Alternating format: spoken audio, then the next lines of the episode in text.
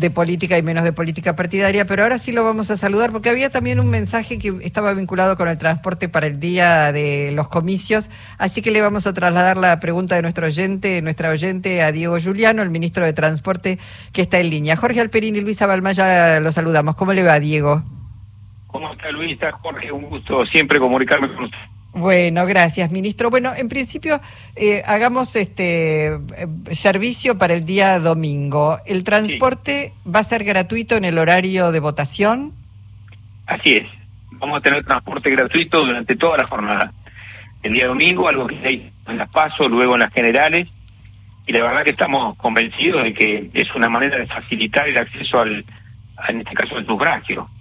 Es eh, un aporte que, que hay que hacer desde el Estado para que ese día todas las personas que estén llamadas a votar puedan hacerlo con transporte gratuito, tanto el automotor, el micro, el, digamos, el colectivo, así como también con el transporte ferroviario, tanto de tanto metropolitano como regional, eh, como suburbano.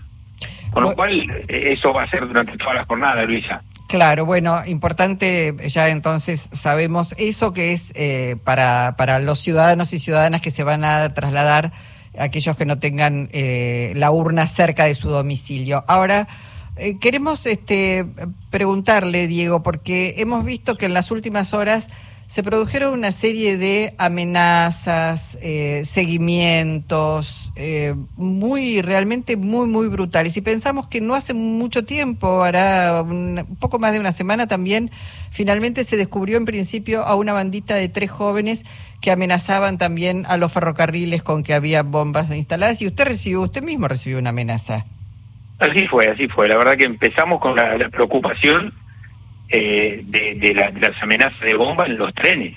Sí. Y cuando tuvimos ya un día seis, otro día se repitieron, hubo otras tantas, esto generaba un impacto muy fuerte en, en lo que es el servicio. Hubo cancelaciones, demoras, personas que se enojaban, se enfocaban con toda, con toda justificación. Imagínense que el protocolo es muy exigente, se detiene el tren, hasta tanto se hace toda la, averiguación de la, de la denuncia. Y finalmente también, bueno, me mandaron mensajes a mí y a una persona que trabaja conmigo, el mismo mensaje para ratificarlo, ¿no? Amenazas directas y, y alguna vinculada también a, a que sabían dónde estaban mis, mis, familiares, algo, algo deplorable, delenable. Y bueno, creo que fue, fue la semana pasada la primera de estas actitudes, afortunadamente tanto la justicia como la Policía Federal eh, pudieron encontrar a estos personajes, estos delincuentes, tres, que, bueno, hacían una maniobra desde el punto de vista informático, capturaban línea de teléfono y era la misma línea de teléfono la que me amenazaba a mí que la que amenazaba a los trenes. Claro. Esto ya está, ya está resuelto. Eh, la verdad que esto significa también una rápida intervención del Estado para que se sepa que cuando se hacen este tipo de, de juegos o de amenazas, porque no se sabe, estamos ahora investigando si hay alguna conexión, si hay algún financiamiento detrás de esto, eh, esto desestabiliza y sobre todo cuando estaba vinculado también a algo que nosotros hicimos, que fue lo que lo primero que me plantearon en la amenaza, 12 mensajes recibí referido a esta opción que le dimos desde el Ministerio de Transporte a la población de renunciar al subsidio al transporte como mi ley lo planteaba, que elimina el subsidio al transporte, y, que, bueno, nosotros desde acá le dimos la opción a la gente para hacerlo desde la semana pasada. Claro. Y, esto provocó un enojo muy grande, muy grande en algunos, bueno, en algunos sectores, que terminaron con esta situación de amenazas y de conflicto, creo que ya está esclarecido, Luisa. Ministro, eh, hace un par de semanas se discutía este, que de acuerdo al plan de mi ley de eliminar subsidios, el transporte podría pegar un salto en un escenario donde gobierna mi ley, podría pegar un salto bastante brutal. Eh, me interesaría que lo recuerde porque eh, se, mi ley creo que negaba que, que fuera tal el, salto del precio del, de un pasaje, de un, de un viaje, este, como se había denunciado, ¿no? Eh, ¿Podría recordarlo usted? Porque la secuencia es muy simple. Milei presentó ante la Cámara Nacional Electoral su plataforma. En su plataforma está la eliminación del subsidio de transporte, de todos los subsidios en general, también. Eso tiene un impacto directo sobre la tarifa. Si usted elimina el subsidio de transporte, la tarifa del colectivo son 700 pesos por tramo. Y el tren un poco más caro porque tiene una infraestructura más extendida, 1.100 pesos. Lo que nosotros hicimos fue darle la opción a la gente para los que estaban en esa posición y que adherían a la eliminación del subsidio, lo puedan hacer de manera voluntaria, personal. Y, y he visto al candidato, eh, la verdad que explicar explicar en el, en el debate del, del domingo pasado, ayer o antes de ayer volvió a contar cómo él hace la cuenta. Mire, la cuenta que hace mi ley no la entiende nadie, ni los expertos de transporte que hace 20 años que están discutiendo esto en el, en el área técnica del ministerio.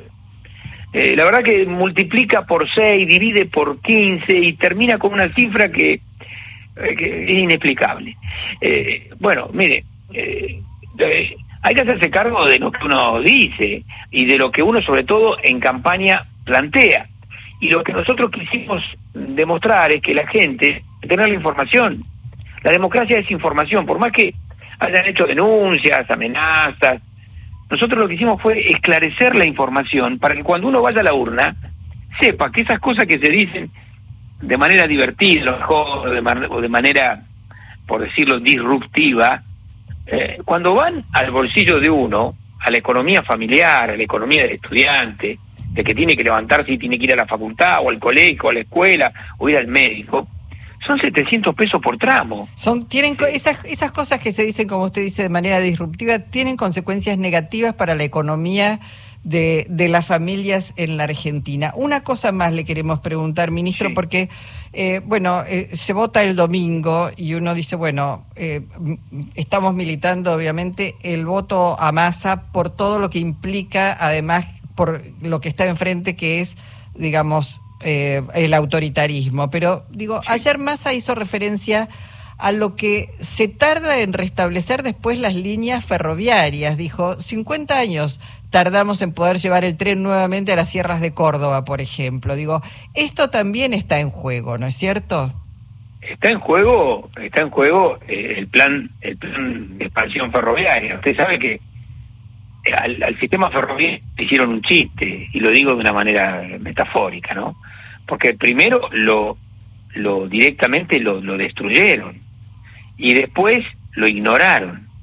Y, y la verdad que nosotros lo que hicimos fue eh, recuperar el sistema ferroviario, invertir fuertemente allí, con la convicción, y esto sí tiene que quedar claro, de que no estamos gastando plata cuando hacemos esto, sino que el sistema ferroviario, cuando uno invierte allí, siempre te lo devuelve. ¿En qué te lo devuelven? Que hay economías regionales que florecen, hay, hay actividades comerciales que se amplían, turismo, las cuestiones sociales, cuestiones educativas, todo eso lo, devuelve el ferrocarril. Y ni le cuento en cargas.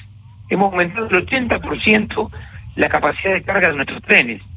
Mm. Con lo cual eso baja costos logísticos, fletes. Entonces, esta cosa también de decir quiero volver, porque mi ley plantea que quiere volver quiere privatizar los trenes, reprivatizarlos, usted sabe, ya se hizo, y no, no estamos muy lejos en la historia de lo que vimos que pasó cuando lo hicieron. pero además va contrapelo de lo que pasa en el mundo entero. Bueno, y quiere volver al modelo de los trenes ingleses. Dice que lo, mejor que tuvimos nosotros fueron los, fueron los, trenes ingleses que luego fueron nacionalizados por, por el presidente Perón. Y la verdad que ya ni en Inglaterra existen ese modelo de trenes. Más allá de ese afecto que ha demostrado mi ley por Margaret Thatcher, que la verdad que es insultante para, para los argentinos y las argentinas, porque eligió como modelo y como su propia referencia a alguien que, que Massa definió como enemiga de la Argentina, que fue la que dio la orden de hundir al, al, Belgrano, al buque general Belgrano, fuera del área de exclusión. Y la verdad que eso es, eh, bueno, digo, para terminar con el tema ferroviario en este sentido, hay que olvidarse de los trenes si gana mi ley. Hay que olvidarse de los trenes. ¿Por qué? Porque el, el proyecto, la, la idea de no aportar, de no invertir más del Estado en trenes, significa que volvemos al, al modelo de la chatarra. Y esto es lo que quieren hacer con el sistema ferroviario, chatarra.